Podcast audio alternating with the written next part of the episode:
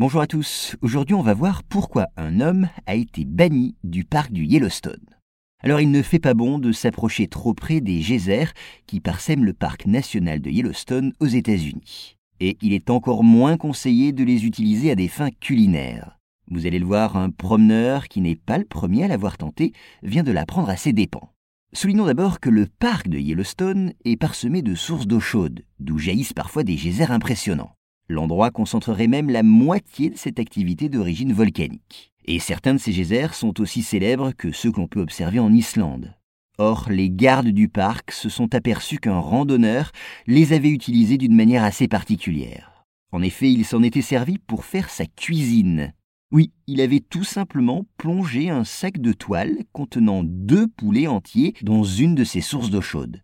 Il faut dire que portées à des températures de plus de 100 degrés, elles étaient toutes indiquées pour faire frire ses volailles.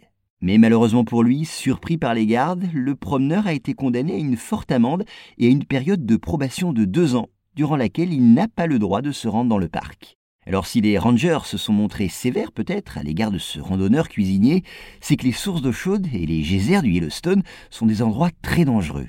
Ils peuvent en effet provoquer évidemment des brûlures très graves.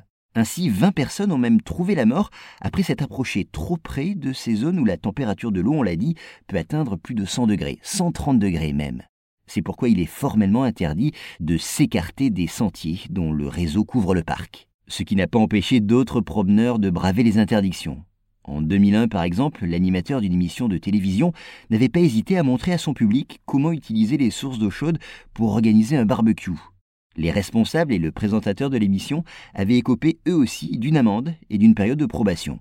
Donc vous le voyez, pour l'instant, le danger de ces phénomènes géothermiques ne semble pas dissuader les promeneurs imprudents.